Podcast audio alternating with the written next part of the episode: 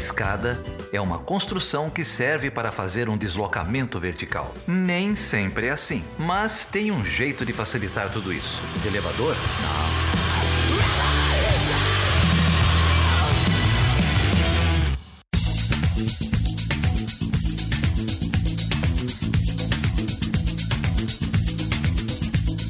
Seja bem-vindo e seja bem-vinda a mais uma edição do Chutando a Escada. O meu nome é Felipe Mendonça. E eu sou Geraldo Zaran. E hoje, Geraldo, a gente vai falar sobre o que e com quem, cara? Não sei, cara. Não sei de novo. Tô de fora, esqueço. fiquei de fora. Você tomou um gancho aí, né? é verdade, olha só, quem participou desse papo foi a Débora, a professora Débora Prada, aqui da casa, junto comigo, e a gente conversou finalmente com o trio lá do podcast Transmissão de Direitos Humanos. O podcast você conhece bem, não é? Opa, conheço demais. O podcast lá do pessoal da Raquel, da Luísa, da Sorraile, já passaram por aqui, né? Elas já tiveram aqui com a gente aí um tempo atrás. A gente vai deixar o link na descrição desse episódio. Hoje elas voltam aqui, mas aí elas voltam, Geraldo, para contar um pouco a trajetória delas como é, militantes defensoras do direito, dos direitos humanos. Então o papo ficou muito, muito interessante. Elas contam pra gente como tudo começou ali na USP, no Largo de São Francisco. Inclusive tem história de amor envolvida aí nesse episódio, viu? Ih, meu Deus. É o Chute 121, Segurança Pública e Mobilização Popular, com a transmissão de direitos humanos. E uhum. você gravou esse episódio de hoje sozinho, cara? Não, cara. Eu contei com a participação da professora Débora Prado aqui de, de casa, né? Que. Você falando histórias de amor, né? Se você não captou aí, fique até o fim que você vai descobrir já já todas as histórias de humor que envolvem o episódio de hoje. Mas, Geraldo, antes da gente ir pro papo, cara, vamos aí pros recadinhos tradicionais? Vamos aí, cara. Começo de mês, eu queria agradecer todos os nossos apoiadores novos aqui do Chutando a Escada do mês de setembro. Vamos começar aqui pelo pessoal que está uh, apoiando lá pelo Patreon. Apoio em dólar é sempre bom, né? Não, o, é ótimo. O Henrique Vicente, o Hernaldo César e o Eduardo Testa nossos Valeu, novos gente. apoiadores aí do mês de setembro. Aqui no PicPay, o Davi Ferreira. É... E aqui no nosso famoso Catarse, catarse.me barra chutando a escada, o Bruno Duval e o Fábio Simonetti. Muito obrigado, gente. Vocês fazem tudo isso aqui acontecer.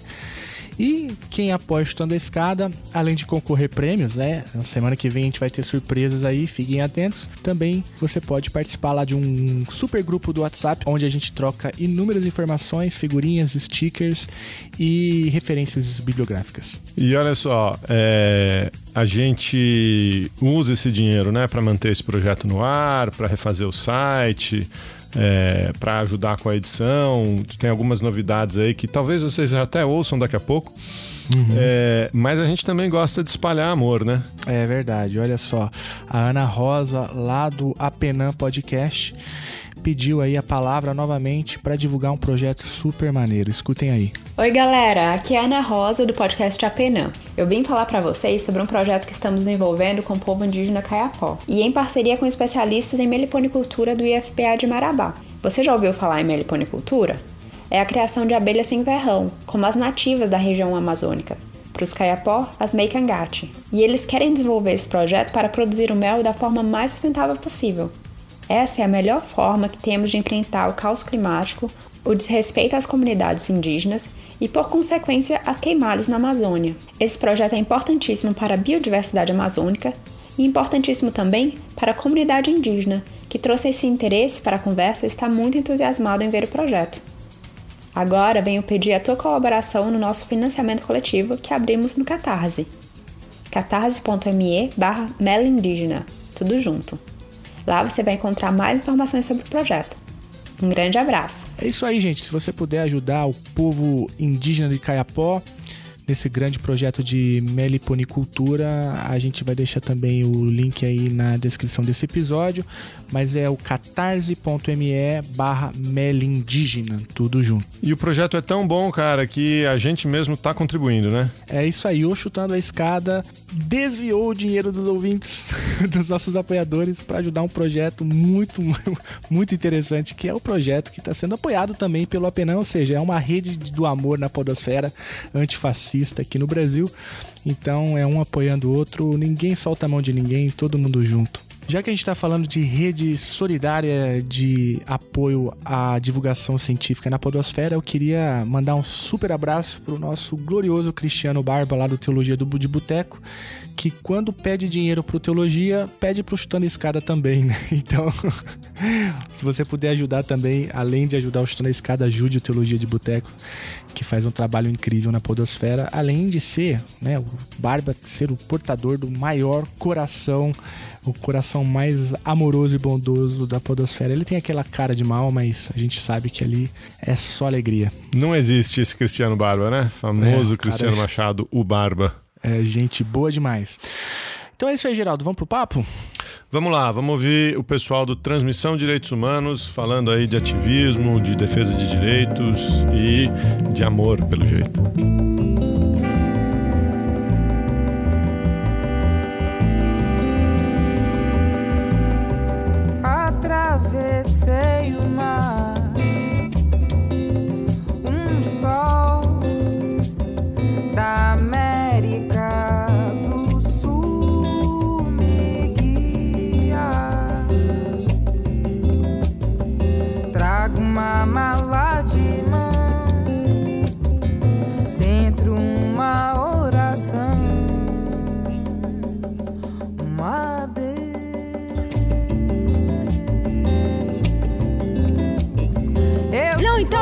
Começar fazendo essa pergunta, assim, inicial, né? Quem são, assim, qual que é a história é, de vocês na, na, atuação da defesa dos direitos humanos?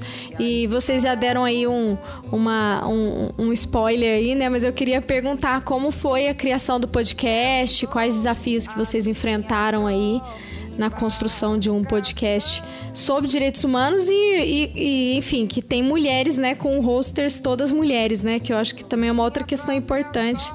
E aí no último episódio de vocês, vocês conversaram com a Aline Hack, que traçou também algumas reflexões e alguns paralelos sobre esse, sobre esse universo aí, né, do, de podcasters e mulheres, né, dos desafios que elas enfrentam. Enfim, queria saber um pouquinho sobre a história de vocês e sobre a construção do podcast. E aí, quem começa? Acho que você pode começar, Raquel. Vou falar primeiro, então. É, bom, eu, eu acho que eu tendo a localizar, assim, começar a trabalhar com uma coisa, né, mais chamando de direitos humanos no começo da faculdade de Direito, que foi onde eu e a Luísa nos conhecemos no primeiro ano, que a gente entrou juntas no mesmo ano, na faculdade de Direito da USP, com a ideia de, enfim, uma ideia muito genérica, muito jovem, né, de um impulso de justiça, de ter isso na busca da, do meu estudo no direito. E aí eu descobri um grupo de estudos sobre direito internacional dos direitos humanos e pensei, ah, acho que é isso, acho que por aí é um começo que faz sentido. E foi nesse grupo que eu conheci a Luísa mais diretamente e que eu conheci o Jefferson, meu companheiro. Eu ia perguntar isso, né? Foi aí. Né? pois é, 14 anos se passaram, quase 15, e a gente se conheceu nesse grupo de estudo que ele coordenava sobre direito internacional dos direitos humanos. E naquele ano, que foi 2005, a gente teve um grupo super, super bacana. E a partir daí veio uma das, um dos meus grandes temas, assim, que eu acompanho muito como pesquisadora, também acompanho como advogada, que é o Sistema Interamericano de Direitos Humanos. É, já naquele primeiro ano, primeiro momento que conheci Jeff e Luísa, eu comecei a estudar o sistema interamericano quando não tinha caso ainda condenando no Brasil e fiquei muito interessada do, puxa, parece um espaço interessante de incidência, de possibilidade de provocar mudanças. É, o sistema interamericano naquela época já parecia muito criativo, que propunha um olhar do direito diferente, que via os casos e olhava para violações em que as pessoas tinham sido executadas, tinham tido seu direito à justiça não atendido e chegava à conclusão que reparar aquilo também passava por construir escola, por ter cartório para registro civil, para aquelas pessoas existirem civilmente no Estado. E eu vi aquilo e pensei, nossa, sabe, que bacana poder olhar o direito por aí. Então isso foi bem marcante desse começo. E a partir daí foi continuar no caminho que assim foi indo muito naturalmente. Eu descobri, sabe, numa parede na faculdade que tinha a oportunidade de fazer iniciação científica no NEV, que é o Núcleo de Estudos da Violência em, no tema de segurança pública, construção de políticas de segurança. E aí acho que veio o outro eixo que marca bastante a minha trajetória, que são questões relacionadas à justiça criminal, sistema prisional, política de segurança pública. E desde então eu tenho articulado muito esses dois temas, a parte internacional do sistema interamericano e a parte de segurança pública, justiça criminal, sistema penitenciário, muito como pesquisadora e também como advogada, ativista, levando caso, acompanhando política pública.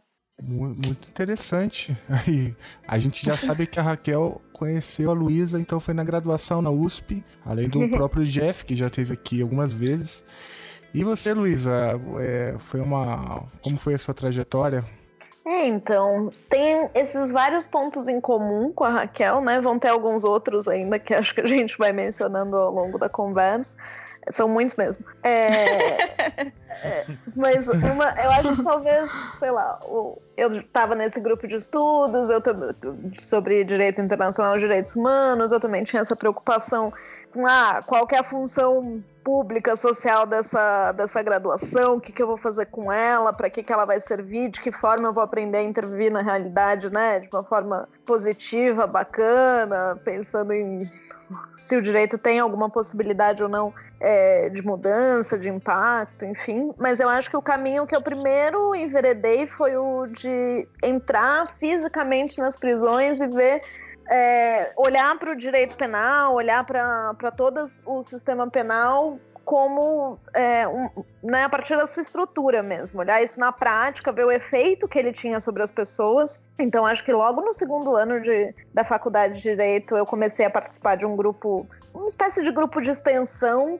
é, que era organizado por um professor de Direito Penal lá da faculdade, o Alvino. E a gente ia para dentro dos cárceres e a gente começou a pensar mesmo aquele, aquele sistema eh, prisional visto de dentro, né? Isso para mim foi uma experiência, enfim, que por muitos anos eu trabalhei, a partir daí eu trabalhei com o sistema penitenciário fazendo outras coisas também, mas esse, uh, esse lugar de pensar o direito a partir né, do, do momento em que ele, com bastante violência, atinge uma parte grande da população, foi um lugar especial para mim para pensar a minha relação com o direito, né? Pensar essas relações de poder que ele cria. E, e bom, é, além disso, é, eu acho que depois uma pesquisa também que eu e a Raquel fizemos juntas, uma pesquisa sobre a situação nacional do, de ameaça aos defensores de direitos humanos no Brasil. Nosso primeiro trabalho CLT, aí, a criação da nossa carteira de trabalho na mesma época também. É, Durante ele... a graduação, né? Durante a graduação. emocionante. Sim, sim, a gente lá perdidonas fazendo pesquisa em direitos humanos e aprendendo com vários erros. É, ele, me abriu, ele me abriu algumas portas e eu fui fazer o que, por alguma razão, eu achava que eu queria fazer mesmo. Eu tinha essa noção clara de que eu queria trabalhar em ONGs, de que eu queria trabalhar com o terceiro setor, mas eu não sabia muito bem o que isso queria dizer, né? E aí eu fui arrumar um estágio no Instituto Terra, Trabalho e Cidadania. Uhum. E, e, essa foi uma. Acho que esse foi um viés importante da minha trajetória, porque eu virei ongueira mesmo, assim, desde a graduação. Acho que a gente. Esse é, o, é um dos pontos que a gente se aproxima porque mais pra frente a Raquel também foi parar no ITTC, né? Já tô eu aqui com toda a trajetória da Raquel, desculpa aí. Mas eu comecei a ser ungueira, eu acho, muito cedo mesmo. Aí eu fui, fui fazer projeto, fui para dentro de outras prisões, fui trabalhar com mulheres, trabalhei com mulheres encarceradas por muito tempo. E aos poucos eu fui nessas idas e vindas também trabalhando com um pouco mais de uma parte institucional, né, do que é trabalhar no terceiro setor, trabalhar com ONGs, fazer gestão de projetos, cuidar daquela parte extremamente chata de prestação de contas, do relacionamento com os nossos financiadores, apoiadores, e hoje em dia eu trabalho bastante com isso, na verdade, já faz alguns anos. Acho que essa é um. Acho que, a minha Acho que tem um outro ponto que a Sorrali consegue puxar, né? Vai lá. Bom, agora sou eu para dizer que eu, Luísa e Raquel nos conhecemos na faculdade de Direito. é, mas eu, na verdade, entrei um pouco depois que a Raquel e a Luísa na faculdade de Direito, então foi em 2010. E eu venho de uma cidade de, do interior do Paraná, então uma cidade bem conservadora, em que a discussão de direitos humanos era uma discussão difícil de se fazer. Então, mesmo no ensino médio, de alguma forma eu senti um impulso para pensar questões de justiça, pensar questões de direitos humanos, mas sempre foi muito difícil porque eu vim desse lugar, né, que era difícil falar sobre direitos humanos nos espaços, né, que eu vivia até eu entrar na faculdade de direito. Então, quando eu entrei na faculdade de direito, eu conheci a Raquel por conta do mesmo projeto que a Raquel conheceu, o Jefferson, que é um projeto que discute o sistema interamericano de direitos humanos. Porque eu queria, na verdade, quando entrei na faculdade, ser diplomata. Então, estamos num podcast político internacional e eu queria realmente ser diplomata. Por isso que eu fui fazer direito. E o que eu percebi durante a faculdade, ao entrar em contato com o projeto que estudava o sistema interamericano, e, e, também posteriormente conheci a Luísa num outro projeto que a Raquel e a Luísa tocavam na faculdade, que era um projeto de extensão que continua existindo hoje, que se chama Clínica de Direitos Humanos Luiz Gama. E na época a clínica ela trabalhava diretamente com população em situação de rua, junto com o Movimento Nacional da População em Situação de Rua e com outros atores, para pensar então uma ouvidoria comunitária que pudesse ouvir, ser um espaço de escuta das violências que as pessoas em situação de rua vivenciavam. E eu fui participar desse projeto como aluna, sob a supervisão da Raquel e da Luísa, para fazer e na prática e pensar e fazer pensando é direitos humanos, que era uma das ideias da clínica. E nesse momento eu percebi que eu não queria ser diplomata, mas que eu queria atuar na ponta, diretamente em contato com pessoas que vivenciam essa violência para pensar junto com elas formas de mudar essa realidade, de intervir nessa realidade, que eu acho que é algo que a clínica conseguiu de alguma forma me mostrar que é possível é, trabalhar com direitos humanos e eu não conhecia isso até eu entrar na faculdade. E Doutrinamos você, né, Suhaile? Nossa, me doutrinaram, olha, tô lá. Saiu, é, saiu as três, mas o Jeff, vou te falar, viu? Essa USP tá de parabéns, velho. Não, Formando não, e tem mais umas pessoas também.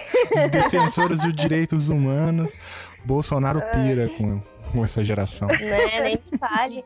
Mas foi um pouco esse processo e eu acabei também com a Raquel e a Luísa trabalhando em organizações do terceiro setor voltadas para a proteção de direitos humanos, que foi o Instituto Terra, Trabalho e Cidadania, também com o tema da justiça criminal, e o Instituto Pro Bono, que foi quando eu percebi que eu também não era só militante de direitos humanos, mas advogada de direitos humanos, quando eu coordenei um projeto que mobilizava advogados e advogadas pro bono para atuar na audiência de custódia. E eu percebi um outro lugar que não estava só na pesquisa, mas também era um lugar de advogado em direitos humanos, que foi uma descoberta para mim, na verdade.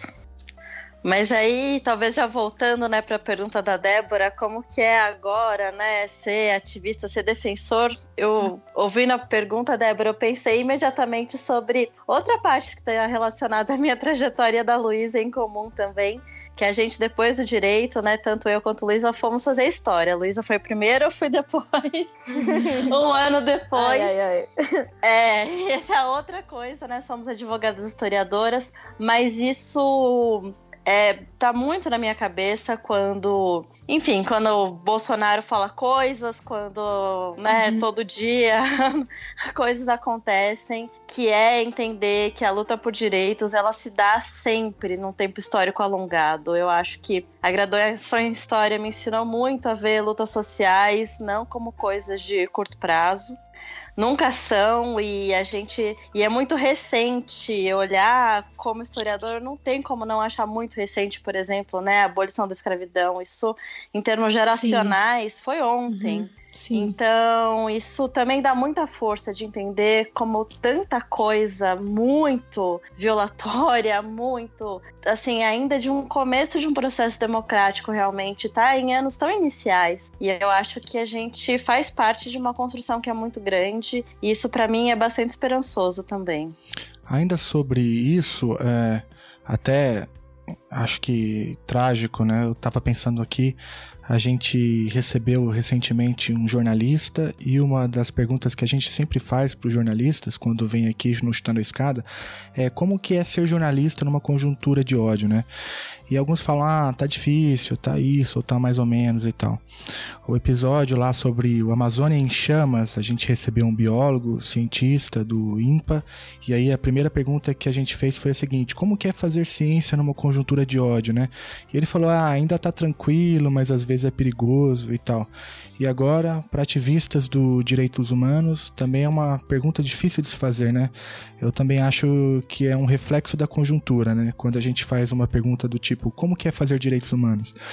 E aí eu não sei se foi a Luísa que mencionou é, uma pesquisa que tratava exatamente sobre violência contra ativistas no Brasil, né? É, e vocês conseguem traçar um panorama rapidinho pra gente? De fato, é perigoso ser ativista uhum. de direitos humanos no Brasil? É, eu falei que a gente, a gente fez essa pesquisa, foi o nosso primeiro trabalho, foi em 2000 e sete, Raquel? É, a começou em 2007. Começou um diagnóstico, era um diagnóstico para. Então, era a Secretaria Especial de Direitos Humanos, né, da Presidência da República. E a gente começou um diagnóstico para tra traçar um panorama da situação é, de ameaça aos defensores de direitos humanos no Brasil todo. E era justamente para munir o Programa de Proteção aos Defensores de Direitos Humanos, né, que é um programa federal e que faz convênio com os estados para oferecer algumas formas de, de proteção e de apoio aí ao trabalho que eles fazem. A gente sabe que esse é um tema super relevante, é um tema que nos preocupa muito. A gente, no nosso correio é, mensal aos assinantes, né, que é onde a gente faz uma série de recomendações sobre é, temas de direitos humanos, a gente costuma abordar ele um pouquinho. Acho que podemos falar um pouco sobre. É, a primeira coisa, já retomando a fala da Raquel, é que não é um panorama novo, né? Isso é uma das coisas também que a gente tenta, sobre as quais a gente tenta refletir aí conjuntamente com quem, com quem acompanha a gente também, porque é, não é no Brasil recente a ameaça a defensores de direitos humanos, nem a violação da sua vida, nem a situação trágica em que a maioria dos militantes que estão na base mesmo, que estão fazendo, né, transformando as suas comunidades, lutando à frente, que se expõem muito, é, a ameaça a eles não é algo novo, e os conflitos agrários e conflitos por terra, envolvendo povos indígenas, por exemplo, são como, é, os que mais trazem é, possibilidade de ameaça e violação, né? Então a gente está sempre refletindo sobre esse tema. Que mais que podemos falar em termos de reforçando isso, acho que para mim foi muito marcante nessa pesquisa. Tem uma pessoa que depois entrou muito nas, nas nossas trajetórias também, que ela começou, ela é uma religiosa americana que trabalha no Brasil há 50 anos praticamente. Uhum. E ela viveu então diferentes contextos históricos, né, de luta por direitos e trabalhos muito de ponta em diferentes atividades com, enfim, um monte de gente que a gente conhece aí. E nessa pesquisa foi muito marcante ela falar que na visão dela, é, ser defensor de direitos humanos é meio como ser bombeiro. É, tem um risco intrínseco. Você trabalha com situações de ameaça sempre, né? Uhum. E na visão dela, até que muita gente discorda, é, ela coloca mesmo como algo inafastável do ser defensor. Isso para mim foi muito, foi muito marcante, até pelo momento de vida que a gente estava, né?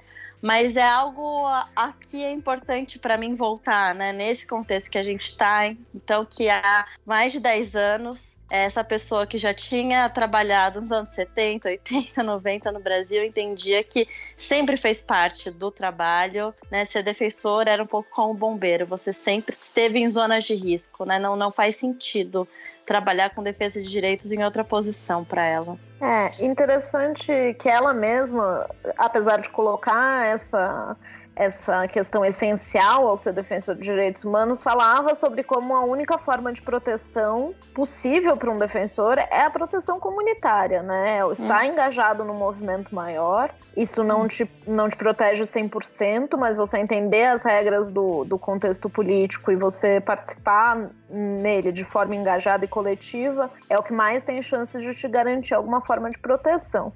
Sim, é eu uma... acho que É, eu acho que além disso, uma coisa que a gente tem discutido muito no podcast com os convidados e as convidadas também, e já recomendamos também algumas discussões nesse sentido, é como pensar na proteção de direitos humanos dos defensores passa também por pensar estratégias de luta que possam atingir e enfrentar as causas estruturais que levam essa uhum. pessoa a vivenciar experiências de violência, de ameaça de vida, de integridade física. Então, é algo que é que precisa olhar para além do ser defensor de direitos humanos é estar na zona de risco, mas que enfrentar essa zona de risco implica olhar diretamente, por exemplo, para a questão da distribuição de terras no Brasil, para a questão da proteção da propriedade coletiva das populações indígenas, que é uma uhum. questão muito mais ampla do que só olhar para ameaça à vida, por exemplo.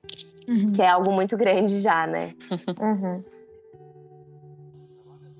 Eu tô, não, tô pensando em várias questões, assim, é, mas eu queria perguntar, assim, uma, uma, uma, eu queria fazer uma pergunta mais pessoal, se vocês chegaram a sofrer algum tipo de ameaça ou de perseguição por conta da, do envolvimento de vocês na temática é, de direitos humanos, ou, ou mais especificamente, né, de gênero.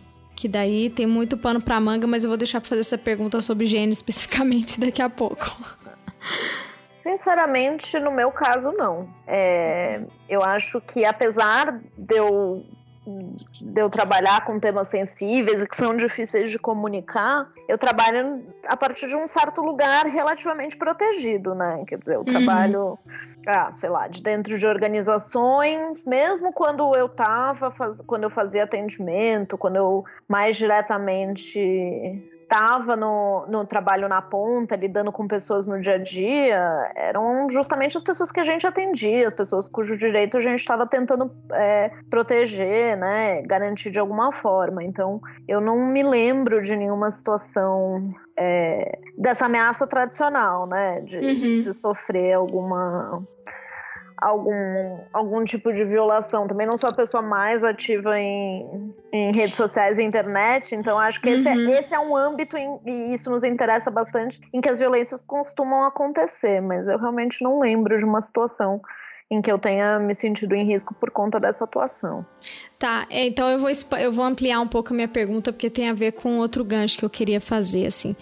Para além dessa ameaça que a gente identifica no primeiro momento, né, uma violência física, né, é, em termos de, enfim, que pessoas que de fato estão colocando as suas vidas, é, aqueles que estão mais no front, né, é, enfrentando ameaças, enfim, de morte, etc.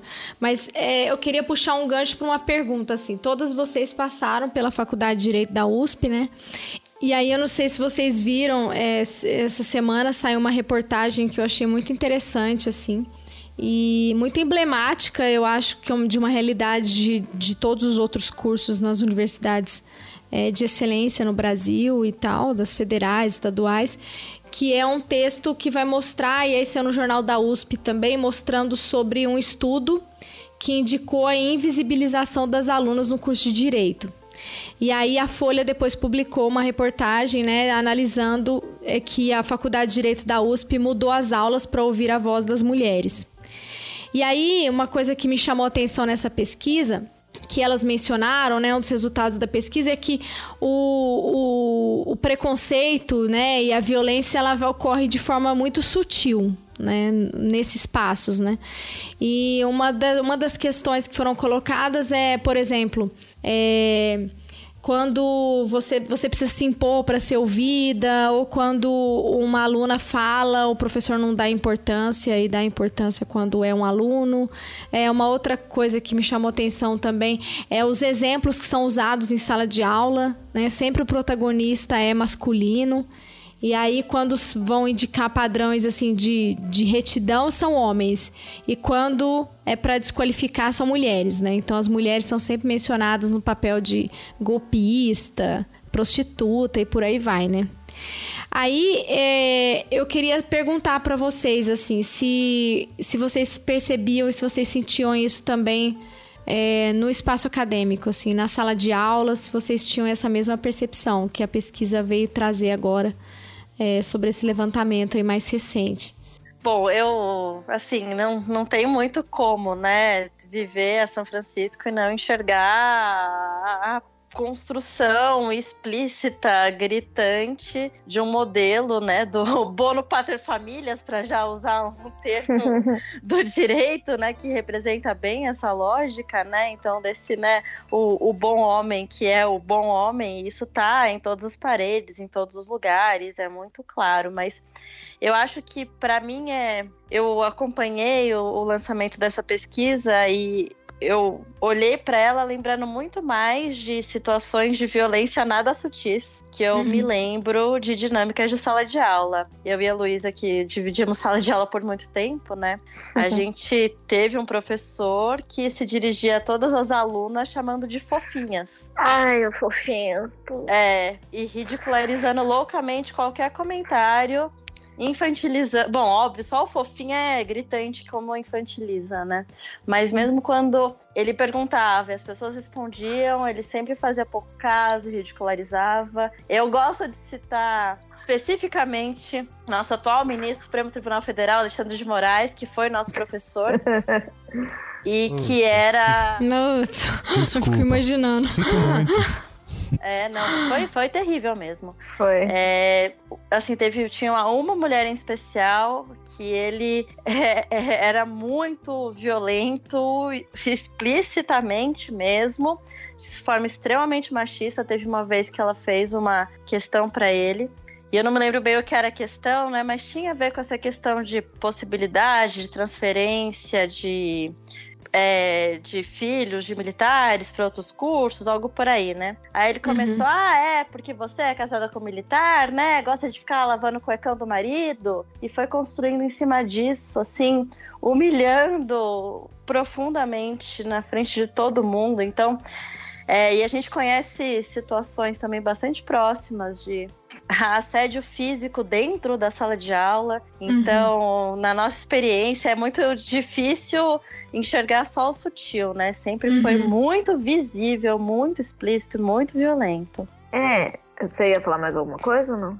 Não. É, eu, eu ia estender isso um pouco para a continuidade das carreiras jurídicas no, no pós-graduação, né? Eu acho que a gente, é, o que a Raquel está falando, acho que representa bem.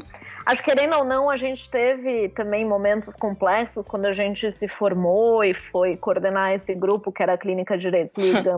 Acho que a gente também teve Sim. uma relação com os professores homens que uh, não foi leve, ela não foi, né, não foi receptiva, foi bastante complicada e a gente, claro, não fica tentando fazer leituras rasas de gênero o tempo todo, mas tinha, tinha uma relação é, é, sempre uma relação profundamente desigual, né? Mas pensando um pouco sobre as carreiras jurídicas no depois, eu tive mais contato é, de dentro mesmo com a Defensoria Pública do Estado. Eu trabalhei é, por dois anos como é, na ouvidoria da Defensoria Pública do Estado, né, num cargo de confiança com o ouvidor, que é um, uma pessoa sempre eleita pela sociedade civil, então por organizações de direitos humanos aqui atuantes no Estado. Eu trabalhei com o Alderon Costa, então dois anos.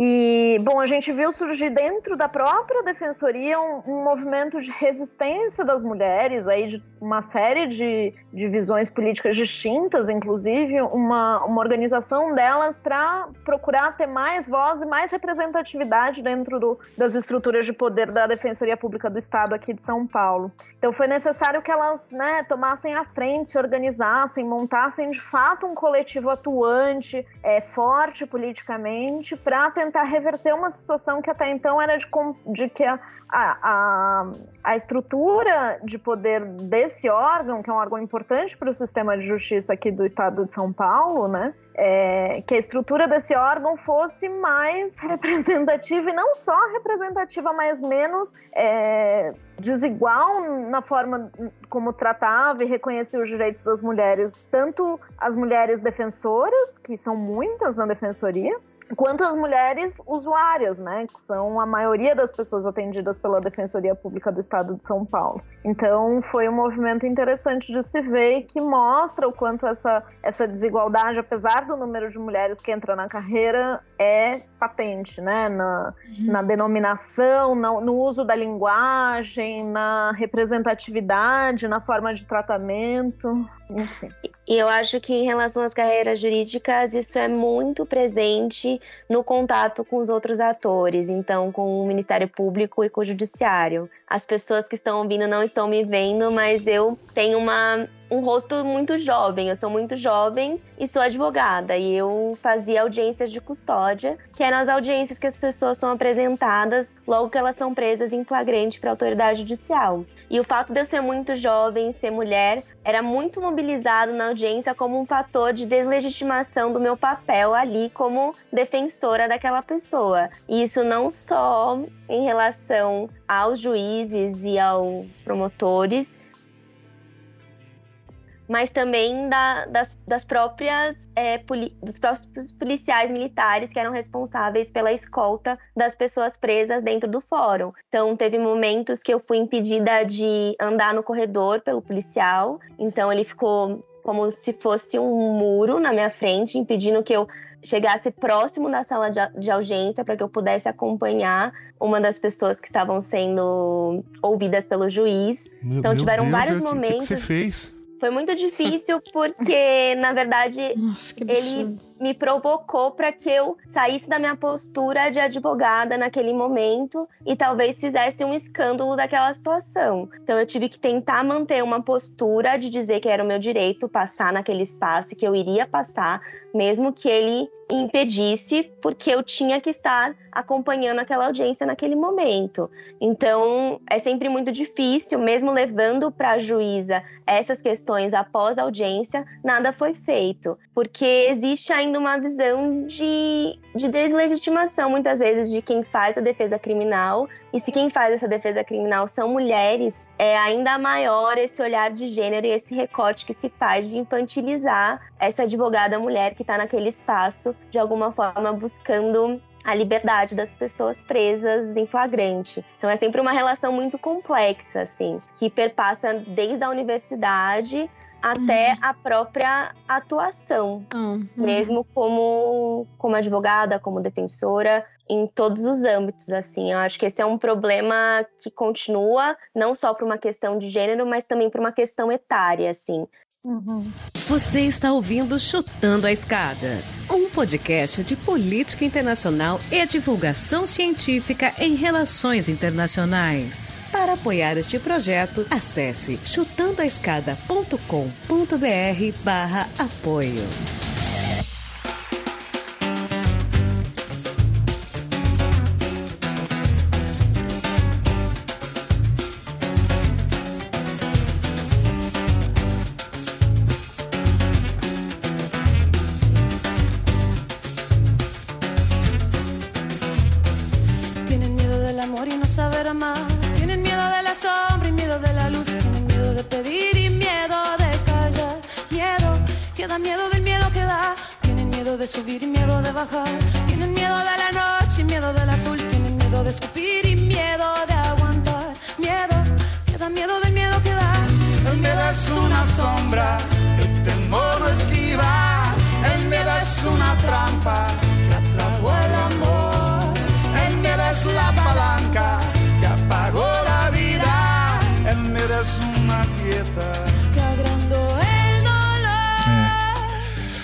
Se idade fosse sinal de alguma coisa, o Alexandre de Moraes não seria o ministro do Supremo, né? Essa história dele é um absurdo, né? Enfim, é um absurdo completo, né? Desde a história que você contou até, até ele chegar no topo. aliás, aliás, tem uma, uma passagem pouco dita nessa trajetória dele, que foi a visita a um iate em Brasília, conhecido entre os políticos, né, homens principalmente, como o iate do amor. Vocês lembram disso? Eu lembro disso. É, então, antes da sabatina no Senado, acho que foi no Senado, né, a sabatina, ele articulou com os senadores. Tem uma passagem assim, né? Teve uma festa antes ou depois, não sei exatamente, num barco regrado a mulheres, enfim, conhecido como Barco do Amor entre os políticos. Então, enfim, mas é, o ouvinte pode pesquisar mais para saber os detalhes dessa história. Deixa, mas deixa eu continuar uma coisa, é, Felipe, rapidinho. É, sobre essa questão de gênero, né?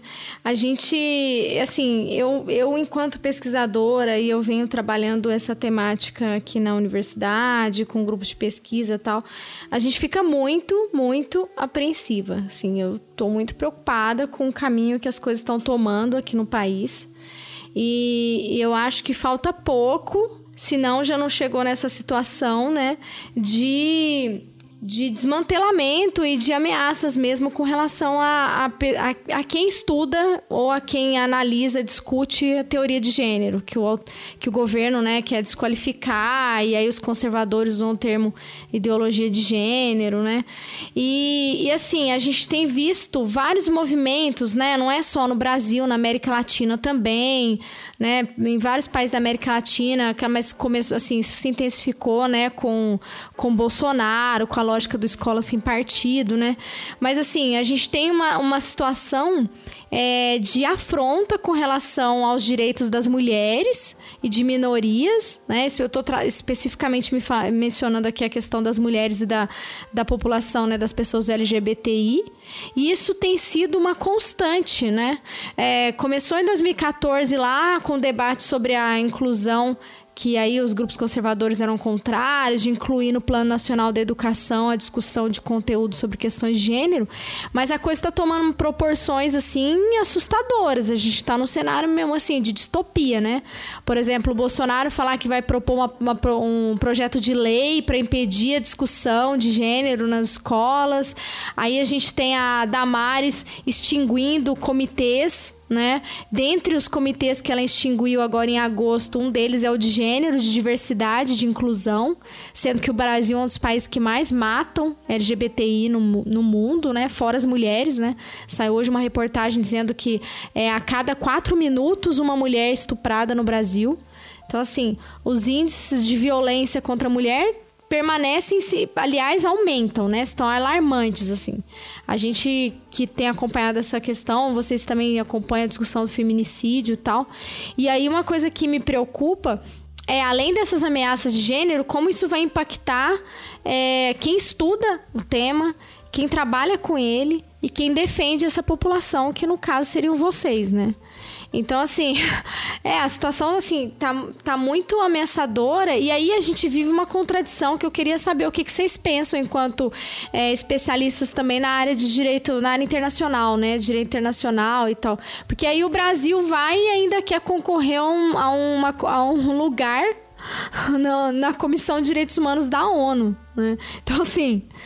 E dá a impressão de que, não, não sei, que, como, que tá, como isso está sendo discutido, assim, mas em várias reuniões, né, acho que na Comissão Interamericana de Direitos Humanos, os diplomatas receberam uma instrução para abandonar a temática de gênero, né? Receberam um documento que agora eles não querem tornar público e foram censurados e tal. Então, assim, é uma coisa muito muito preocupante. Assim, eu queria saber o que, que vocês estão pensando a respeito disso, né? E aí, nessa contramão, o Brasil lá com campanha para ter uma vaga no Conselho de Direitos Humanos da ONU. Enfim. A gente fica assustando. é que eu, eu, não, eu acho que cada um pensou, né? Não sei se pensamos a mesma coisa. É, que eu ia falar uma coisa bem específica, não sei. É, eu também favor, ia falar uma coisa falar. bem específica, então. Fala.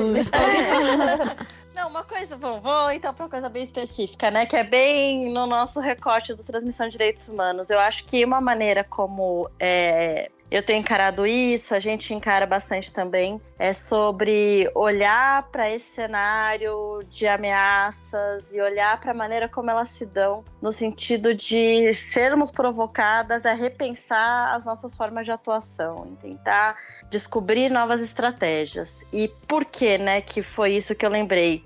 Você falou é, da, né, do Brasil querer ocupar espaço também, estar no Conselho de Direitos Humanos e no tema do sistema interamericano, que eu acompanho mais também, a gente tem começado a ver alguns pesquisadores começar a prestar atenção como algum desses grupos conservadores, né, de matriz religiosa, tem buscado se colocar dentro de alguns processos, então como a Amicus Curi, por exemplo, que é uma ferramenta tradicionalmente usada por organizações da sociedade civil para intervirem nos processos. E esse tipo de ferramenta, né, o Amicus Curiae, por exemplo, é, ele não é, né, evidentemente, da sociedade civil engajada. Pelo contrário, ele é uma ferramenta muito mais formal para permitir que outras vozes tragam informações ao juiz que vai tomar a decisão, né? E perceber o quanto parte do nosso repertório, o repertório de prática mesmo, né? Pode uhum. ser usado nessas ações para nos atacar, é, é para dar um chacoalhão para pensar: olha, a gente precisa de mais repertório também, a gente precisa pensar em novas ferramentas também, a gente tem que tomar, ser muito atento sobre o que significa a maneira como a gente estrutura as nossas lutas é, como a gente as nomeia, como a gente as organiza, porque a disputa também é pelos métodos. Então, isso é uma coisa que eu tenho pensado muito a respeito e achado muito importante de ser um sinal positivo do que fazer, né, para resistir. Porque, enfim, ameaças é o que a gente falou um pouco no começo, né? Tem há muito tempo. O que, uhum. que tem de diferente agora? Eu acho que uma coisa que eu penso sobre agora é isso, da gente ver essas ferramentas sendo reapropriadas, nos chamando então para também repensarmos sobre elas.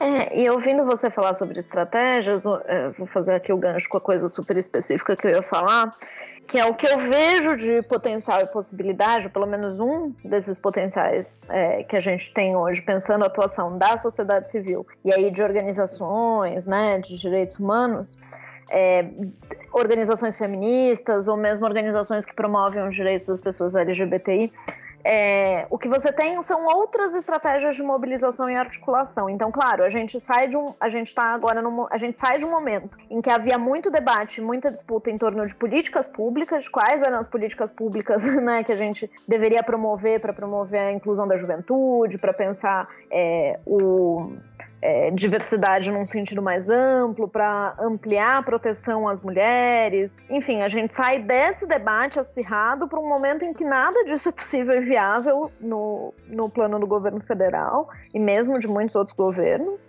E a gente tem que pensar a articulação em outras instâncias, mas a gente tem. A gente tem organizações, por exemplo, é, como a Casa 1, que faz um, um, trabalho interessantíssimo aqui em São Paulo de promoção dos direitos das pessoas LGBTI, fazendo uma mobilização sem precedentes é, de captação de recursos com pessoa física direta, angariando apoio de pessoas famosíssimas né, para a causa, e, e como isso é articulador tanto de chamar atenção para a causa, quanto de fortalecimento do movimento, quanto de garantia de outras estratégias de, de financi financiamento do trabalho com direitos humanos e atuação. Então, é super específico, é algo sobre o que eu penso uhum. bastante, né? Trabalhando uhum. com, com isso mais diretamente na prática, mas eu acho que essas outras possibilidades de articulação e de estratégia trazem também formas de resistência e de existência enquanto movimento, grupos que trabalham com direitos humanos humanos, é, para além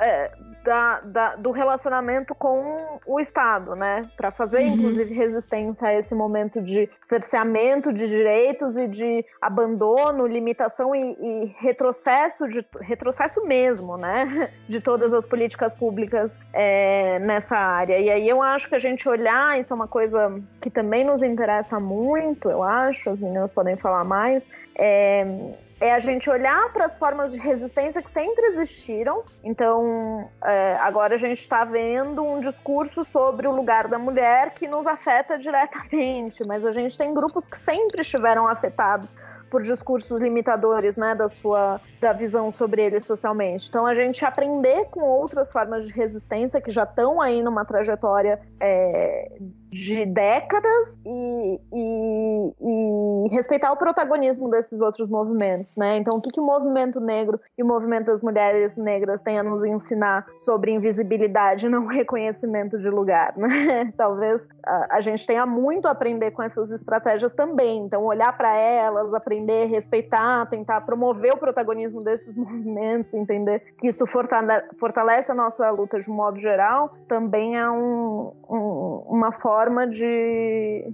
de pensar a resistência nesse momento, me parece. Uhum. É. Lu, eu acho que eu ia pegar o seu gancho em relação às mulheres negras, porque as mulheres negras sempre pensaram em formas diferenciadas de resistir, sempre num universo muito hostil, tanto de participação no espaço público quanto de acesso a políticas públicas, sejam de saúde, seja de, de educação. E, e, pensar, por exemplo, movimentos como é, nas periferias, o Periferia Segue Sangrando, pensar essa atuação comunitária e coletiva, ou pensar mesmo como o movimento negro hoje, que eu acho que é uma discussão que a gente fez em alguns dos correios ou dos podcasts de transmissão, tem se reapropriado dessas ferramentas tradicionais das organizações de direitos humanos, como o advocacy, a litigância estratégica, e redefinindo e ressignificando para discutir pautas raciais, por exemplo, no âmbito do sistema interamericano ou no âmbito é, da ONU e, dar visibilidade à violência e ao racismo que é estrutural do Brasil. Então, eu acho que é muito interessante ver como, se ao mesmo tempo a gente tem diversas ameaças, a gente tem um espaço criativo muito grande de ativistas pensando em como fazer enfrentamento é, em relação a todas essas desigualdades que só né, se intensificam com esse governo super autoritário e que literalmente faz ameaças a mulheres e do outro lado, né, utiliza também de mecanismos como a Raquel colocou, que as ONGs sempre utilizaram, que os movimentos populares sempre utilizaram para conseguir espaços, por exemplo, internacionais, como na, no Conselho de Direitos Humanos da ONU. Então a gente vê que tem grupos ainda buscando resistir e ressignificar e ressignificar algumas práticas de luta que são tradicionais. Não, tinha uma, uma parte da pergunta da Débora mais sobre o plano internacional, né? Talvez vocês queiram comentar alguma coisa sobre isso, não sei. Mas eu tô jogando a bola para vocês, porque vocês são especialistas. não eu. Não, eu assim, é, eu, eu, eu fiz mais uma provocação, sabe? Porque eu acho que essa posição mais é, é, no plano internacional ainda tá, tá enfim, tô estudando isso, sabe? Eu tava fazendo levantamento, inclusive, pra gente falando com uma amiga, com a professora aqui, que trabalha gênero também, a professora Lara que para a gente escrever mesmo um texto, uma análise para colocar isso para o mundo, porque a impressão que eu tenho, assim, embora é, o Brasil tenha sofrido alguns apertos aí, na, por exemplo, hoje, né, ele foi questionado na ONU com relação à ditadura, né, com relação aos comentários do governo e tal, mas a impressão que eu tenho é que a sociedade, assim, no geral, não está tão atenta ao que está acontecendo aqui, sabe? É, Teve uns dias atrás eu participei de uma banca sobre gênero e era de uma ex-aluna nossa, uma banca na Alemanha. Aí o professor que estava lá, ele falou assim: "Ah, e como como tá no Brasil assim?" essa discussão. Aí eu falei, meu Deus, na verdade ela não, não está, né? Então, assim, é, a gente está com, com um desmantelamento mesmo, né? Tipo, uma censura, o próprio termo, a gente acaba evitando usar o termo gênero, né? Ele já está virando um termo maldito, assim. Então a gente está tão assim é, desqualificado que até a gente começa a falar, não que eu não, não devo usar, mas acaba que, vamos supor, você vai discutir no ensino médio, você não, eu, quando eu vou trabalhar com, com alunos de ensino médio, com é, iniciação científica e tal, eu não falo gênero, falo mulheres, violência contra a mulher, desigualdade. A gente tenta trazer primeiro essas pessoas para o debate, entendeu? Porque se você logo de cara já, já fala, o pessoal já vincula com ideologia de gênero, já vem aquelas fake news do governo. Então, assim, tá tudo muito confuso, né? Mas, assim, é, é tudo, na verdade, não tá confuso, né? Tá tudo muito é, violento. Mas é, eu, eu fico com essa sensação de que a sociedade internacional não tá tão, assim, atenta ao que tá acontecendo aqui com relação a essa discussão, sabe? Eu acho que as pessoas ainda não. Não só aqui, né? No mundo todo, né? Não é só aqui. Você ia falar isso, né? que não é só aqui, realmente é um movimento muito maior, né? E acho que por um lado é sempre importante enxergar isso, mas não sei se é porque a gente tende a querer olhar para onde pode expandir, para onde pode crescer, justamente esse seu exemplo do ensino médio, que é o lugar de receio, também é para mim a referência de onde está a indicação de que não é tão simples assim essa desconstrução, né? Eu acho que a foi a Rosana Pinheiro Machado que teve dificuldade quando estava fazendo pesquisa sobre os eleitores do Bolsonaro em escolas públicas para conversar com os meninos junto com as meninas, porque as mulheres não deixam, as meninas não deixam, assim, falas super machistas, não passa, não tá passando. A gente tem olhado muito no transmissão, né, para esse movimento ambiental com o protagonismo das crianças. A uhum. gente teve agora há pouco tempo que repercutiu bastante a iniciativa da Rede da Maré, que levou para o Poder Judiciário redações de crianças. Ah, eu vi isso, muito legal. Falando como afeta uhum. a vida delas. Sim. Então eu acho também que existem lugares de potência que nem sempre são evidentes, até porque são espaços políticos menos evidentes, né? Quando a gente fala sobretudo sobre criança, adolescente, eles, quando são citados no direito, é muito mais, enfim, adolescente, né, na perspectiva do ato infracional, do crime, do não poder falar e muito pouco visto nesse sujeito político tão relevante. Então eu, eu tendo a achar que tem novas potências justamente nesses lugares que a gente também está vendo com muito medo, né? A sala de aula tá um lugar que gera muita preocupação para todos os professores sobre o que eles podem falar, mas a sala de aula com as crianças e adolescentes é onde tem muita mudança acontecendo. Eu acho que o movimento dos secundaristas mostra um pouco isso também, de, de como as crianças e os adolescentes, e as adolescentes também, é, se mostram como um lugar de resistência e para pensar de um, uma forma diferente direitos também. Eu acho que o movimento secundarista também trouxe muito isso na perspectiva Sim. que você está falando, Raquel. Sim, a ocupação nas escolas, né, foi um movimento fortíssimo. Aliás, para aproveitar, já que a gente está falando bastante de Alexandre de Moraes, é sempre bom lembrar que foi ele, a pessoa como secretária de segurança, que deu o pontapé inicial para a construção da tese jurídica de que para desocupar não precisa de ordem judicial. É essa pessoa hum. aí que tem uma longa carreira pela Nossa. frente como ministro do STF. Só para né, manter o tema do Alexandre de Moraes.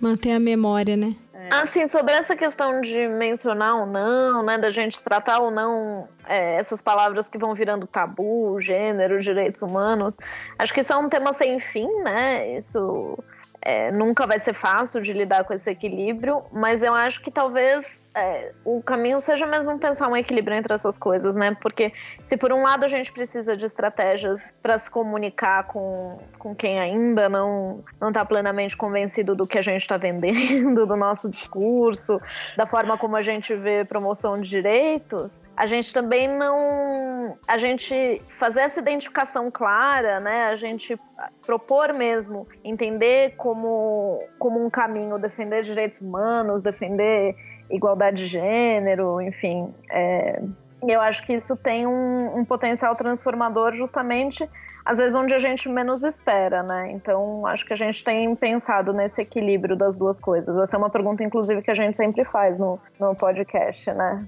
Uhum. É, eu tô ficando mais animada com o bate-papo agora. animada com a situação, porque eu ando tão pessimista com esse cenário que a gente tá vendo, mas eu concordo que a gente tem que de fato mesmo traçar caminhos, né? Caminhos de resistência, novas abordagens.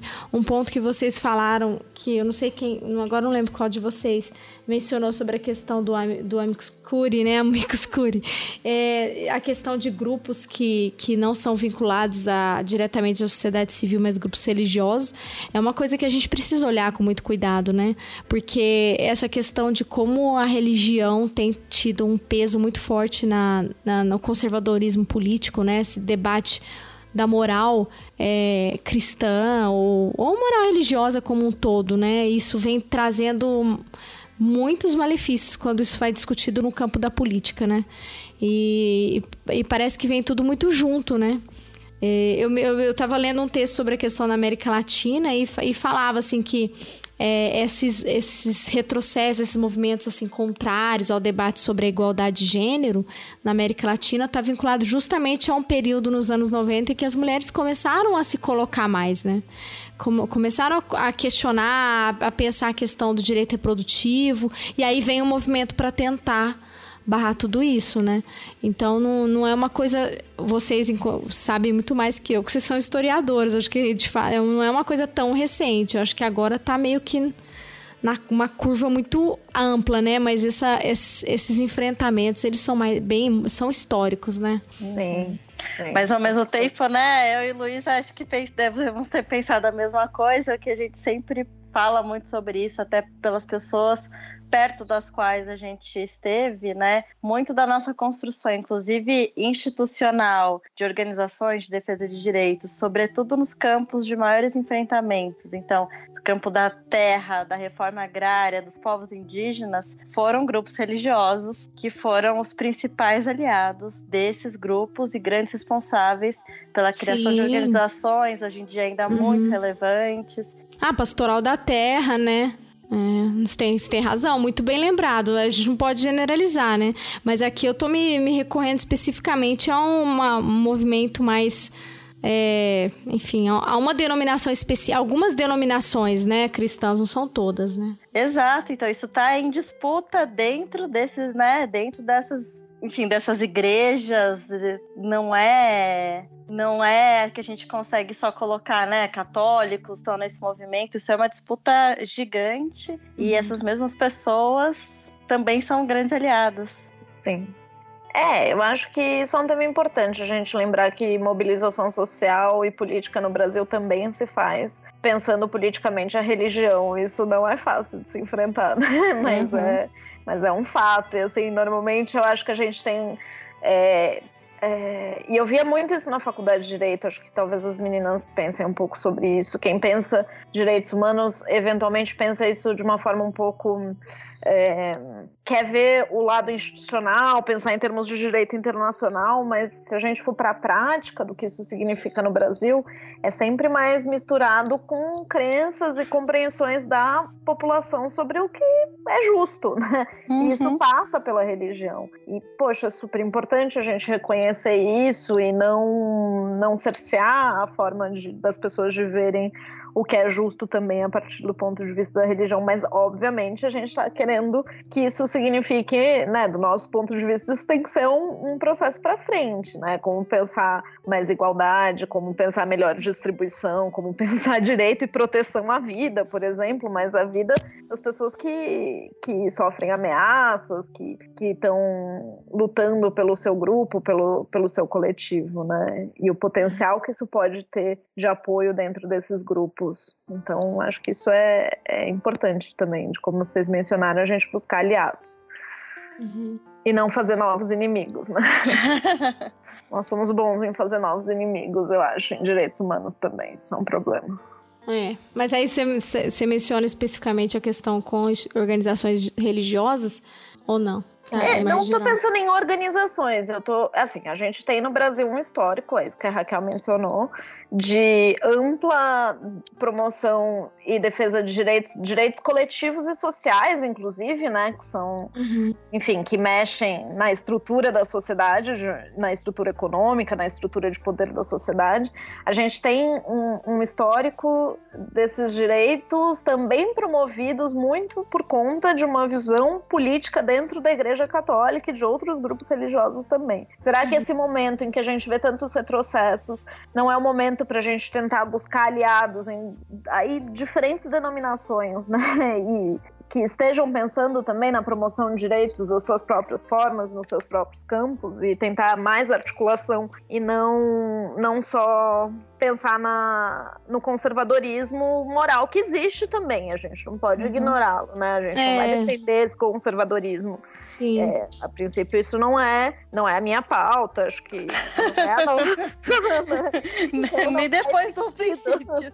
É, não é isso, mas assim, existe o conservadorismo moral, mas existem também pessoas que estão dentro das igrejas nos seus diferentes estágios de organização, Sim. seja militante, seja pessoas que eventualmente sociólogos, mas que tenham também uma, uma, um pensamento religioso, religioso.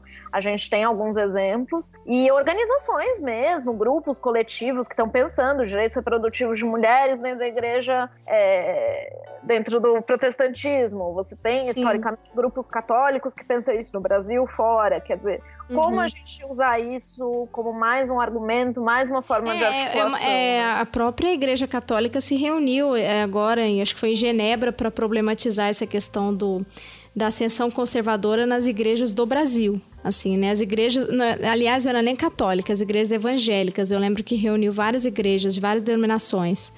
É, presbiteriana e outras, né? Mas é, é, uma contradição, né? Porque, por exemplo, o próprio termo ideologia de gênero foi, foi colocado no primeiro momento pela Igreja Católica né? Dentro, dentro da igreja católica. Só que é isso, são grupos, né? Eu, enfim, é uma, é, brincando, mas nem tanto, mas eu falava assim, poxa, as lideranças boas não ganham espaço, né? Só ganha espaço a galera. o pessoal problemático, porque de fato tem muita coisa boa é, em todas as religiões, em todas as, as igrejas, né, as denominações. Mas, enfim, é, parece que a gente está perdendo um pouco a batalha é, dentro das igrejas também. Eu falo enquanto cristã, porque eu sou. Então, assim, a gente, eu percebo que a gente acaba, enfim, tá, tá difícil, né? Mas não quer dizer que não tenha. Uhum. Acho que o ponto que a Luísa levantou, que talvez seja o mais interessante, é isso de entender nesse movimento, para além do fato de que, sei lá, dentro da igreja tem aliados e também tem justamente as pessoas que são os nossos antagonistas, mais do que tudo tem um caminho que mostra que, por exemplo, para discussões sobre justiça, faz muito sentido se aproximar das pessoas vendo a relação que isso tem com fé. Não quer uhum. dizer que a gente pretende, porque a gente não pretende, fundar noções políticas de justiça que tenham conteúdo religioso. Sim, Mas sim. o ponto de aproximação na trajetória das pessoas, por religião tem um lugar muito relevante na vida das pessoas. Então, será que a importância que tem isso não mostra que para alguns debates a aproximação do tema tem algum, essa porta de entrada? Né? Então, uhum. Talvez mais do que pensar sobre os aliados ou quem não é, mas entender o poder que alguns temas têm para ser o início de algumas conversas. Eu uhum. acho que isso que a gente viu nessa trajetória de militância da igreja também nos anos 70, nos anos 80, como pode ser o começo para falar sobre reforma agrária, mas a noção de justiça pode começar quando você também está olhando para questões de fé. Sim. É, o movimento, no, é, tô aqui lembrando, se a gente conversando aqui, eu tô lembrando a questão dos movimentos de direitos civis, né, nos Estados Unidos, começou dentro das igrejas, né, pela da população negra, né, o próprio Martin Luther King era um líder religioso também, né, então é Esse exemplo coisa... é ótimo, porque ainda remete ao tema que a gente gosta, que é a prática, né? Eu acho que quando a gente pensa no movimento dos direitos civis, no Martin Luther King, tem também sobre o tipo de discurso, né? A forma de fazer falas públicas e mobilizar pessoas que tem a ver com uma determinada tradição religiosa de comunicação. Uhum. Uhum.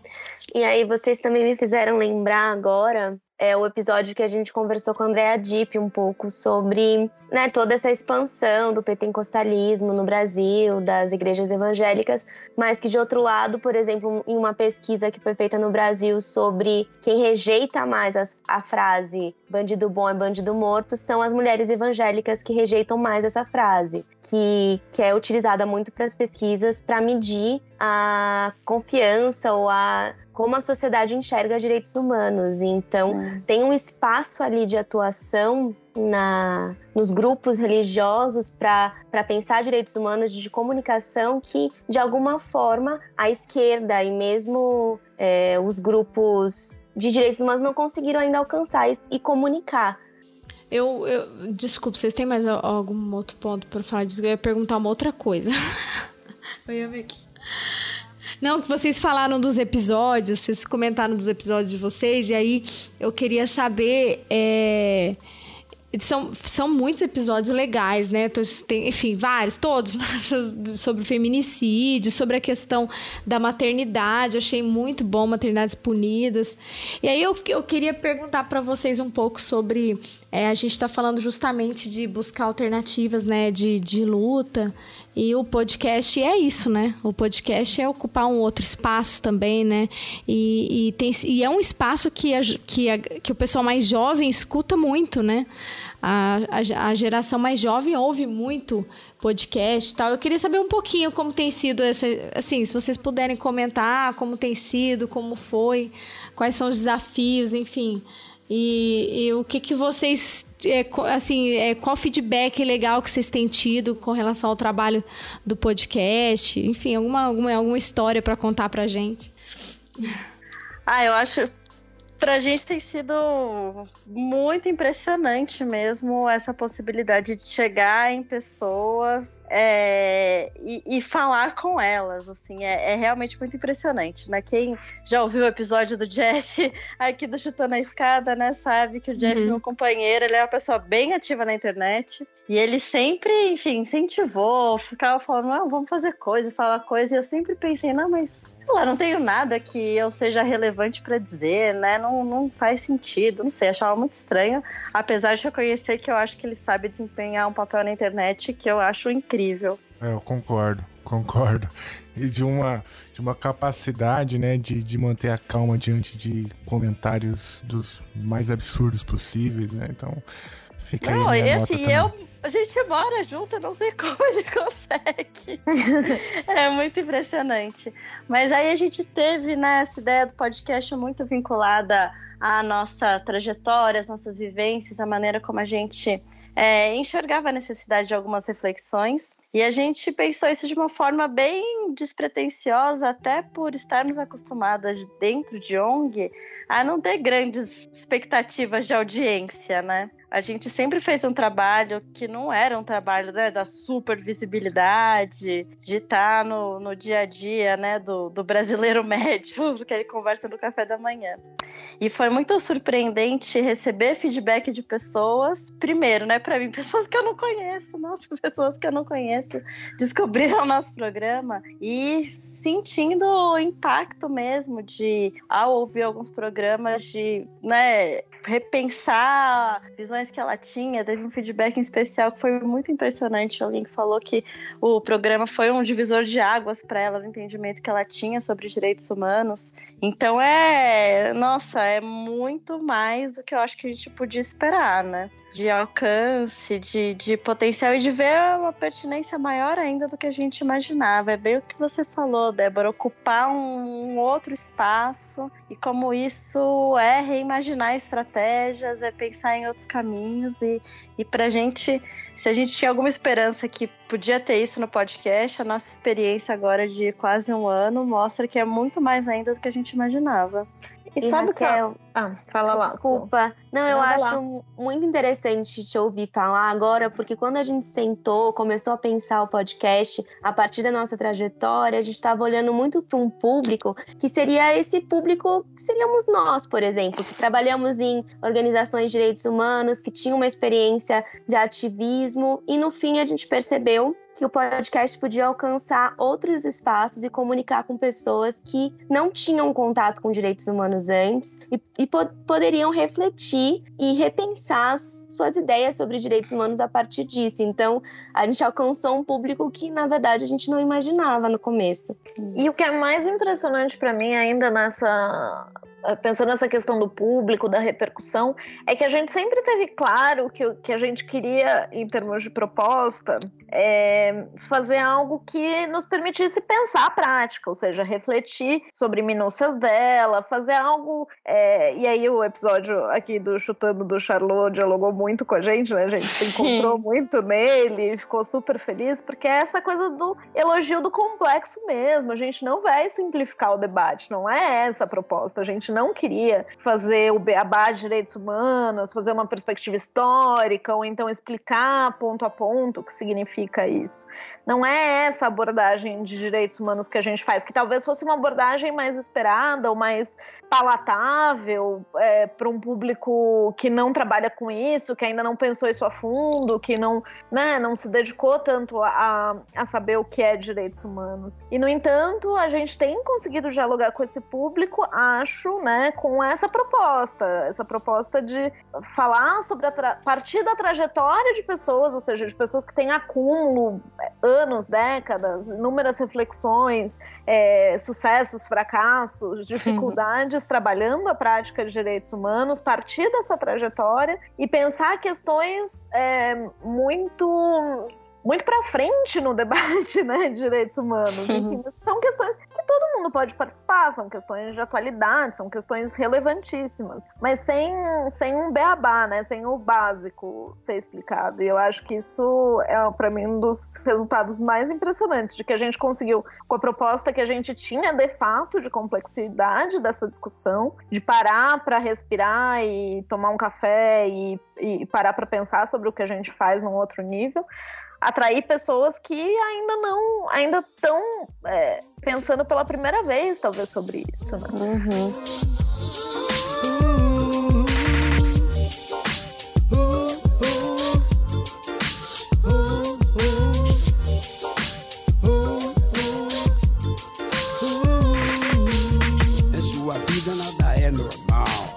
Ser prisioneiro após o parto natural. Ao chegar nesse mundo há um tempo, já estava predestinado a um grande sofrimento. Esqueceram que essa vida era uma criança, sem culpa nenhuma, lhe tirar a esperança. Esse mundo real não lhe reconhece, é de se falar, isso nunca se esquece. Sem ter direito ao que comer, vestir e onde morar, sobrando orfanato como seu futuro lar. A fuga é sua meta, tá consciente, não quer mais ser torturado por essa gente. É o que se pensa quem vive essa situação. Arrumar um jeito de chegar no mundão. Ainda criança conseguiu escapar. Teve que encontrar como se adaptar. As pessoas não lhe chegavam na rua mesmo tendo que dormir em calçada nua. Bom, então eu vou, eu vou levantar uma bola aqui. É, eu tava. Na verdade, eu queria fazer muitas perguntas, né? Eu não vou fazer todas, porque senão esse episódio não acaba hoje. É, então, já de antemão, eu já deixo aqui um convite para que vocês voltem outras vezes para a gente poder aprofundar alguns assuntos. É, por exemplo, a gente poderia falar é, sobre lá o início da nossa conversa, né? Mas que é o Sistema Interamericano de Direitos Humanos, que é um assunto que eu acho bastante interessante. Mas vocês também mencionam várias coisas, né? Que caiu em religião, e eu concordo com o que vocês falaram. Eu acrescentaria que é, a religião, mesmo aqui no Brasil, né, o, o, cristianismo teve um impacto. Teve, teve uma. A gente conhece a parte da história que a igreja apoiou a ditadura civil-militar no Brasil, mas também alguns grupos religiosos se organizaram para lutar contra o regime. O próprio PT nasce junto à Igreja Católica, em alguns movimentos da Igreja Católica.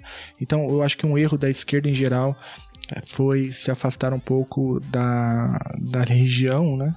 E aí você acaba vendo movimentos no Brasil de agudização desse fundamentalismo religioso que vai arrebanhando multidões. Mas eu concordo com vocês que a religião, não só a religião, né, mas a gente está usando a religião como exemplo, mas a religião é sim um espaço interessante de diálogo e disputa. Até porque, se for para discutir teologia, se for para discutir cristianismo, se for para discutir o centro do cristianismo, que é a missão do próprio Cristo, fica, eu acho que mais fácil, né? Porque parece que Cristo era um cara maneiro, né? É, a impressão, pelo menos a edição que eu tenho aqui da minha Bíblia diz isso. Mas uma, uma outra coisa que eu acho interessante também é, é que vocês mencionaram de passagem e que eu acho que a gente precisaria falar em algum momento talvez não hoje, é que é justamente o tipo de transição que foi feita no Brasil, né? É, porque parece que ali também tem um gargalo, parece que a gente não. Primeiro, que do ponto de vista do simbólico, a gente não lida bem com as nossas memórias, né? A gente. Basta ver, por exemplo, o que esse governo está fazendo com a Comissão da Verdade, né? Então a população brasileira, ela não rememora né, aquele tempo horrível que foi foi a ditadura militar no, no Brasil. Então, isso cria uma geração de pessoas mais suscetíveis a revisionismos históricos absurdos, né? Mas para além das memórias e das significações que elas geram, né? É, tem uma justiça de transição que foi feita ali que eu acho que contribui também para que para o que hoje a gente chama de fenômeno Bolsonaro, né, que, que nos atingiu com tanta força.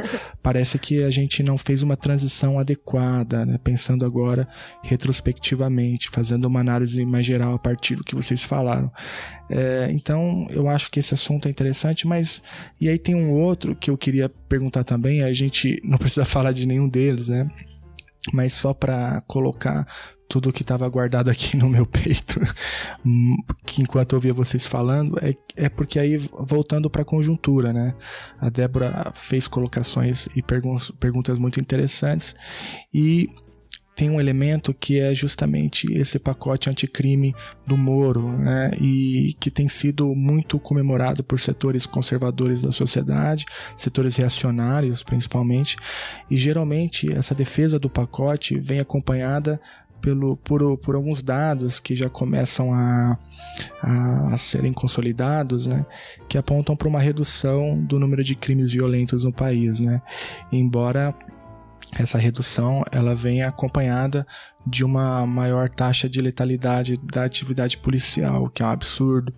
É, então, eu não sei se dá para a gente falar um pouquinho sobre como vocês estão enxergando, já que vocês, além de trabalhar com o direito internacional, as três também passam, né, pela questão, tratam da questão da violência nas suas múltiplas frentes, nas suas múltiplas faces, é, na atividade profissional de vocês.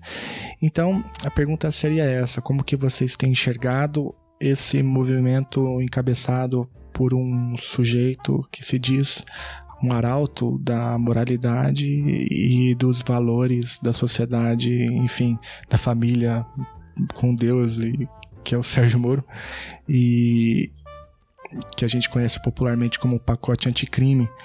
Você já tem algum diagnóstico, algum tipo de debate em torno disso? Por onde começar? Imaginei que Suhali quer começar. Não, posso começar. É, Primeiro que é um pacote que para discutir segurança pública ignora por completo as pessoas que são especialmente afetadas por uma política de segurança pública que existe no Brasil, que é militarizada, que é de seletividade penal, ou seja, ela escolhe quem vai punir, que são pessoas negras, pessoas pobres e pessoas periféricas. Então ela é uma política que ela quer discutir anticrime sem pensar como se dá os processos de criminalização no Brasil.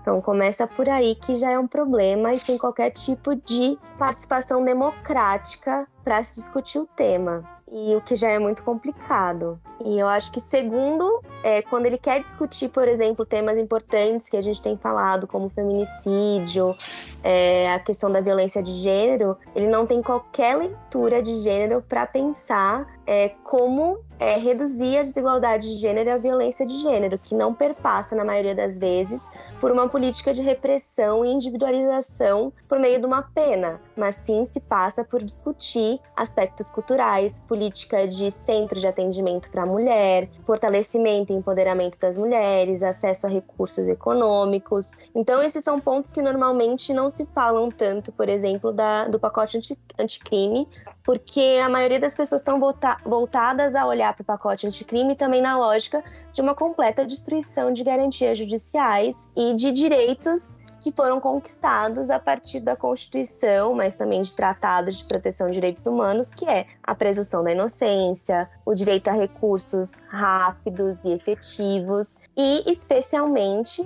a questão de que o pacote anticrime ele efetivamente legaliza e diz que está autorizado, né, uma autorização para matar pessoas negras. Já acontece no Brasil e eu acho que o movimento negro discute muito e tem atuado especificamente nessa temática do pacote anticrime no âmbito do sistema interamericano e do sistema ONU para é, de alguma forma denunciar a forma como as polícias já atuam, como os grupos de extermínio e as milícias já atuam mas que isso vem reforçado com uma lógica de autorizar que policiais possam, é, em caso de risco, em caso de se sentir intimidados, matar pessoas numa lógica de retomada dos autos de resistência, que o Brasil, inclusive, né, retomando o sistema interamericano, já foi responsabilizado internacionalmente. No caso Favela Nova Brasília versus Brasil, que trata de uma operação então, numa favela do Rio de Janeiro, no qual pessoas foram mortas, mulheres foram abusadas sexualmente, e que a corte diz expressamente que autos de resistência não podem existir e que precisa existir uma investigação investigação imparcial, efetiva, que olhe para essas questões, que tenha devido processo legal, que tenha acesso à justiça nos casos de mortes e violências por policiais, é, desconstruindo toda essa narrativa que se tem em torno do auto de resistência. Então, o pacote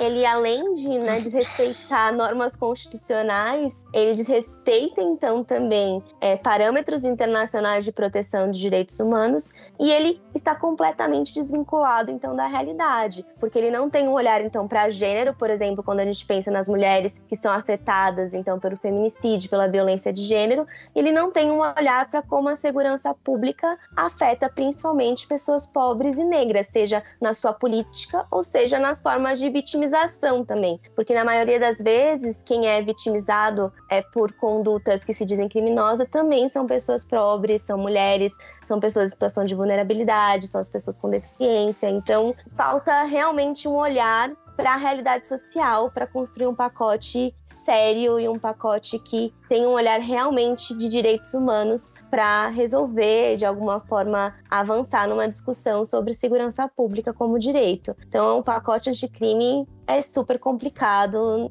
se pensar ele numa lógica de direitos humanos. É uma lógica totalmente contrária a direitos humanos. Ai, tem uma coisa que eu não sei se eu vou conseguir falar de forma clara, que eu acho que o pacote também é importante como debate, porque ele deixa claro qual é o, o, modelo que a Vaza Jato também está revelando sobre a forma de atuação do Sérgio Moro, que tem uma disputa que é muito técnica e que é muito difícil de esclarecer também. Eu acho que se tem uma coisa que mesmo quem não tem formação jurídica tem conseguido aprender a partir né, das reportagens relacionadas a Vaza Jato é que né, a Operação Lava Jato se constituiu pelo casamento entre acusação e julgador. E isso é uma completa erosão do modelo que a gente construiu democraticamente do que devia ser um sistema de justiça baseado numa acusação separada de quem julga. Isso é, é né, tem diversas manifestações bastante técnicas de como são organizados os atos processuais, de como é, devem ser levados adiante os ritos, mas tem a ver com, até o que a Suhaili falou, a essência de se pensar sobre presunção de inocência. Você tem que provar que alguém é culpado. E num sistema que é acusatório, quem vai decidir se você provou não tem nada a ver com quem juntou as provas dos argumentos, né, de que essa pessoa teria cometido um crime mesmo. E o pacote anticrime do Moro também busca legitimar o que ele ainda não assumiu, né, que ele estava desrespeitando na Vaza Jato. O pacote anticrime é uma tentativa de realmente abolir é, o que existe, pelo menos de, de marcos normativos e referencial de construção doutrinária desse sistema em que juiz tem que ser separado do acusador e que essa é uma garantia fundante para o funcionamento efetivo da presunção de inocência. Não foi assim que a Lava Jato funcionou. Tudo que aconteceu na Lava Jato foi justamente porque isso foi desrespeitado e o pacote anticrime é a tentativa bastante cara de pau, inclusive, de tentar legitimar a posteriori o que aconteceu de violação.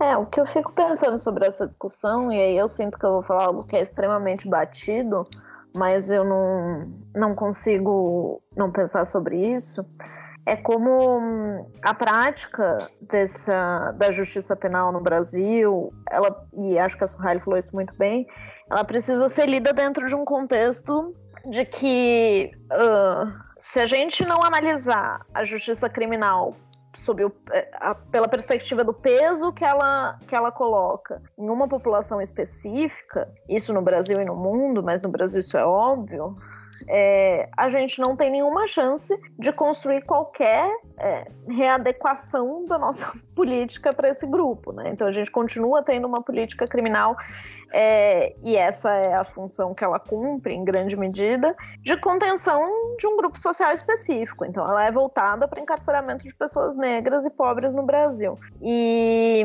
e o fato de que a prática criminal já é essa, né, já é essa que choca e, e, e consterna a, a nossa classe média, a nossa classe jurídica, inclusive, né? é, quando analisa as mensagens da Vaza Jato, já é essa prática não imparcial, injusta, centrada principalmente numa acusação pro forma da numa acusação pro forma da polícia, com ou não qualquer tipo de evidência e investigação, é um sistema que já vai praticamente no automático, porque ele tem um público-alvo que vai ser encarcerado facilmente.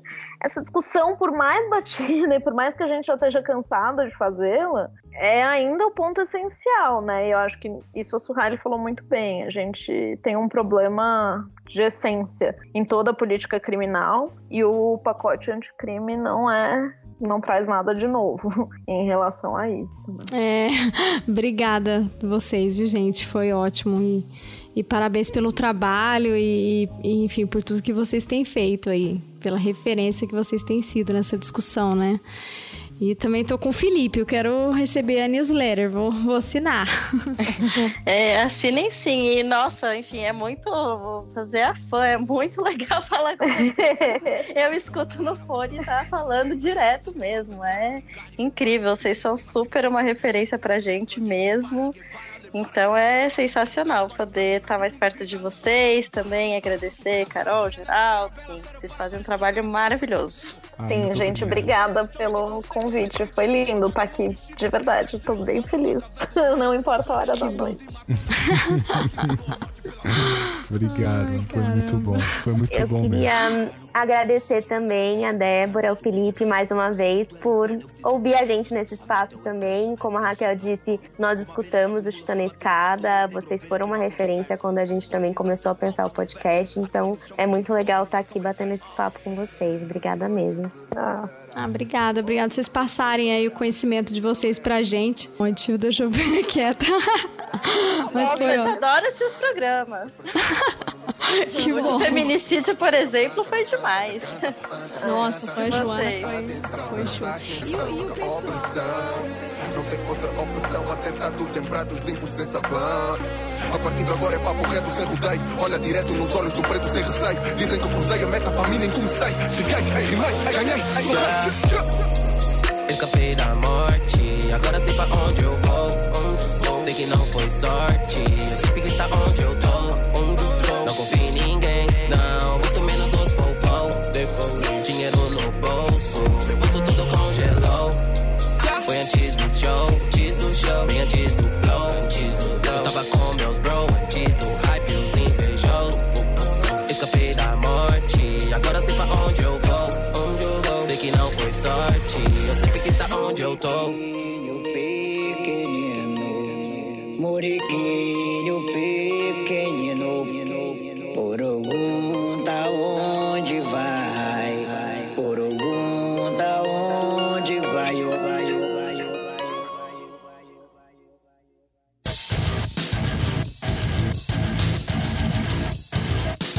Você acabou de ouvir mais um episódio do Chutando a Escada. Para saber mais, acesse chutandoaescada.com.br barra apoio.